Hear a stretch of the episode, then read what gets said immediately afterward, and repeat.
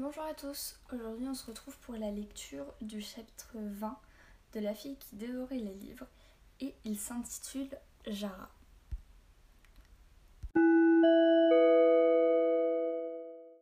Jara regardait les villageois avec mépris.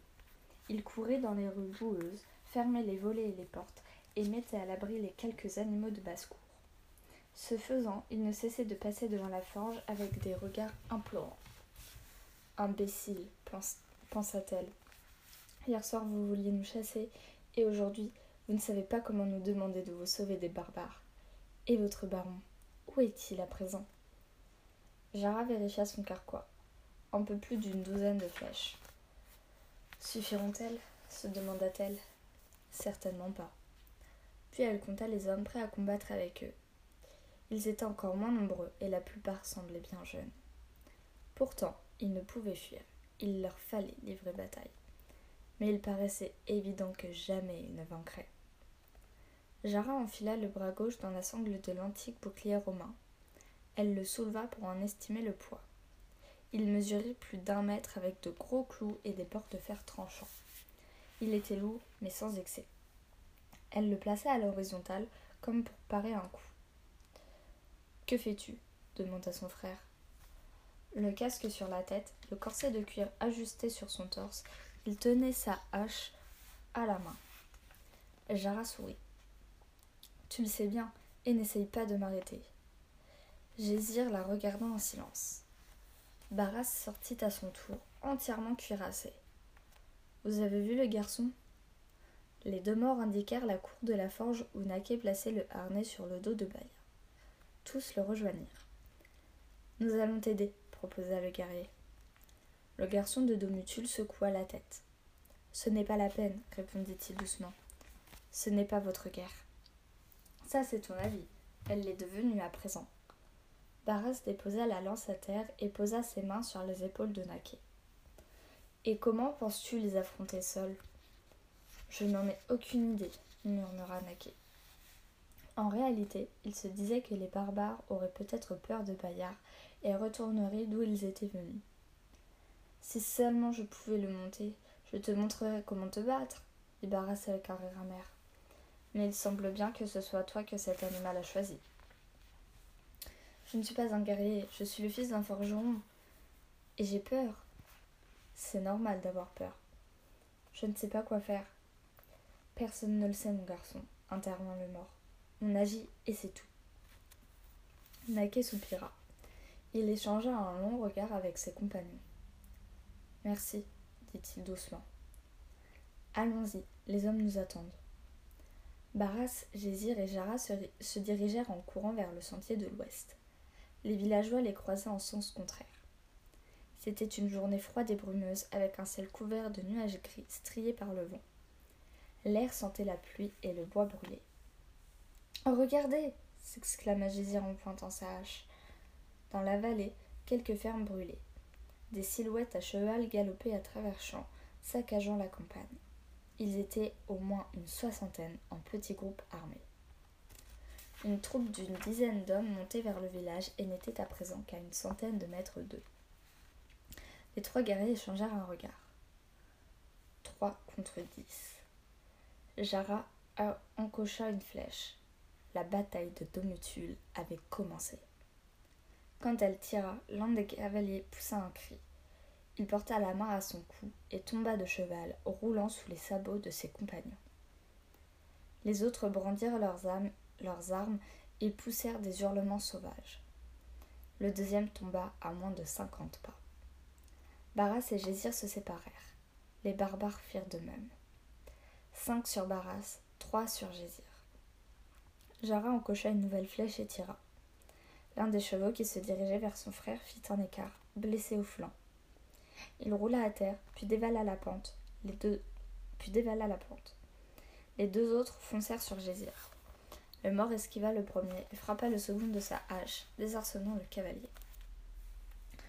De l'autre côté, Barras en fit autant avec le plus proche de ses cinq adversaires et bondit dans les ronces pour ne pas être emporté par la charge des assaillants. Jara recula entre les maisons pour viser à nouveau. Une flèche, un autre adversaire tomba. Sur leurs chevaux, les Magyars firent demi-tour, et Barras dégaina son épée. Pendant quelques instants, le temps fut suspendu. D'un côté du village, les Magyars survivants semblaient attendre, les lances pointées, prêtes à transpercer les deux défenseurs du village. De l'autre, Barras et Gésir faisaient lentement tournoyer leurs armes. Personne ne faisait le premier pas.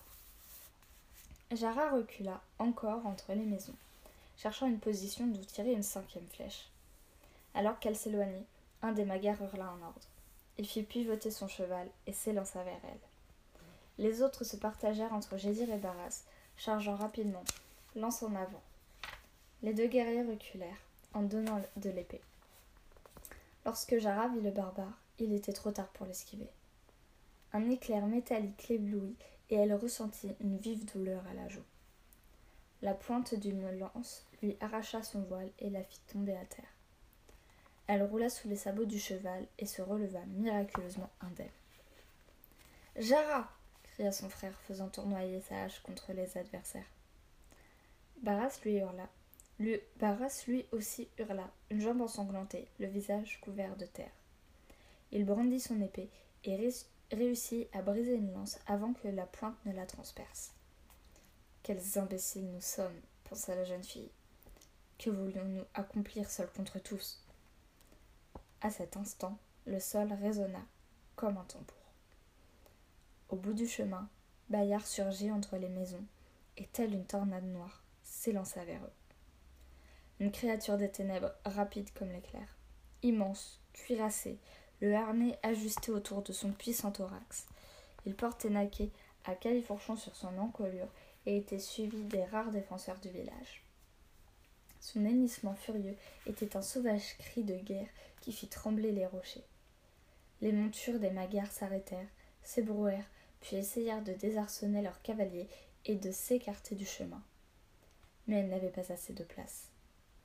Pour Domutul hurlèrent les hommes. Chevaux et cavaliers furent emportés. Gésir, Barras, vite hurla Naquet. Montez avec moi Jara vit le jeune garçon métamorphosé. Ses mains étaient posées à la base de la crinière pour retenir le cheval à la bouche écumante, les naseaux dilatés, comme ceux d'un dragon. Son frère attrapa une lance magyar et glissa un pied dans l'un des anneaux du harnais, s'agrippant au sangle. Barras fit de même de l'autre côté. Je suis prêt, Naquet cria le guerrier franc, sans se soucier de ses blessures. Toi aussi hurla le garçon à Jara. Monte, toi aussi. Quatre. Il devait être quatre. Jara oublia le sang qui coulait sur son visage découvert et sauta sur le cheval. Quatre. Bayard n'avait nul besoin d'être encouragé. Dans un hennissement puissant, il s'élança sur le sentier. En le voyant arriver, les assaillants magyars furent pris de panique. Les chevaux affolés et réagirent les premiers. Ils cessèrent d'obéir à leurs cavaliers. Bayard ouvrit une brèche à travers la plaine, puis s'arrêta net, ses sabots claquant au sol. Il hennit à nouveau, changea de direction et se remit à galoper. Quelques flèches tentèrent de l'atteindre, en vain. Bayard galopa et chargea, piétina, jusqu'au moment où, dans la vallée où brûlaient les fermes, il resta seul, noir comme la mort, à hennir de défis contre les ennemis qui fuyaient. Domitia est assise dans les salons de M. Antonino. Elle regarde autour d'elle légèrement perplexe.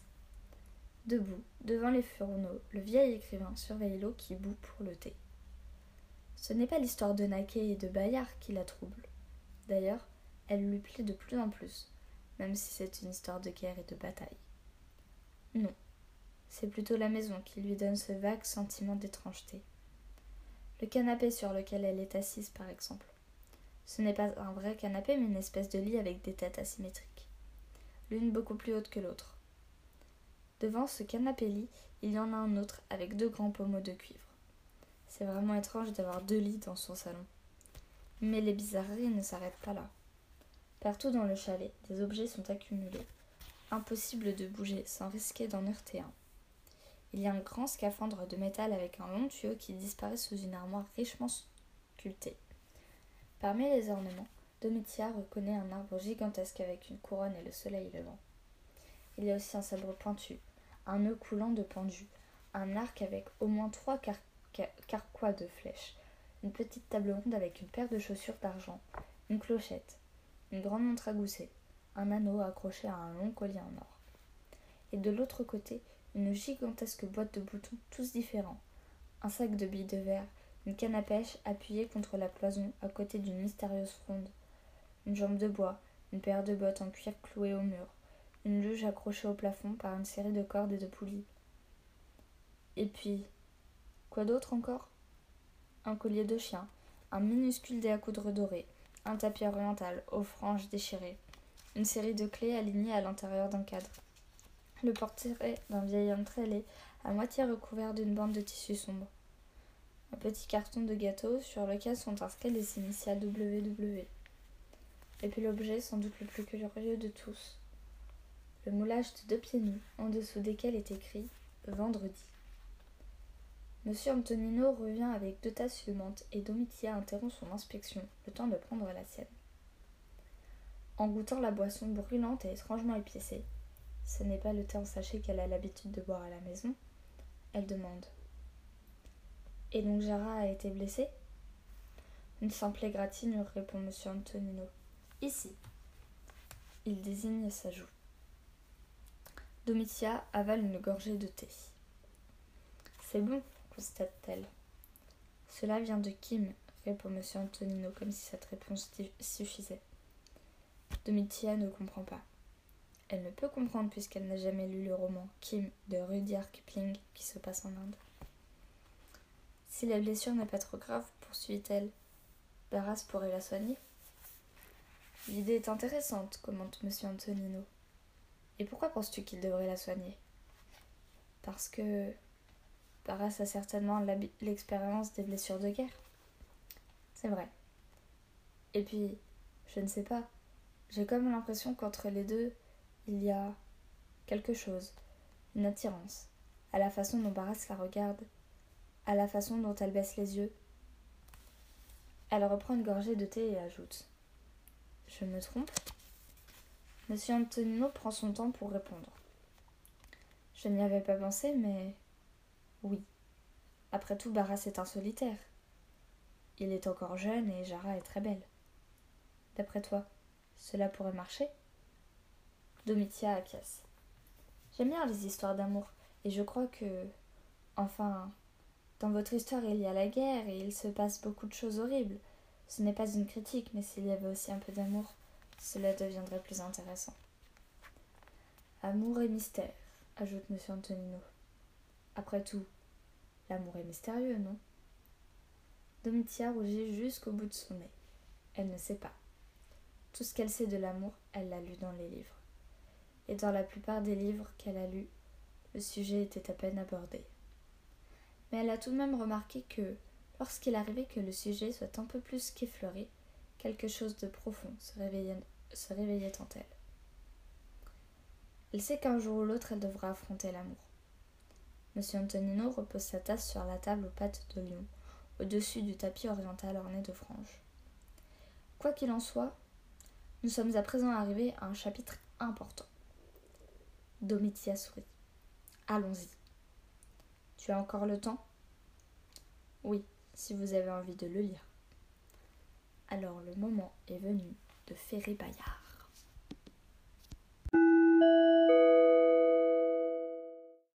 Et voilà, c'est la fin de ce 20e chapitre déjà. Euh, du coup, on se retrouve euh, lundi pour la suite de, de la lecture de ce livre. Et puis moi, je ne peux que vous souhaiter un très bon week-end et, amusez-vous durant ce week-end.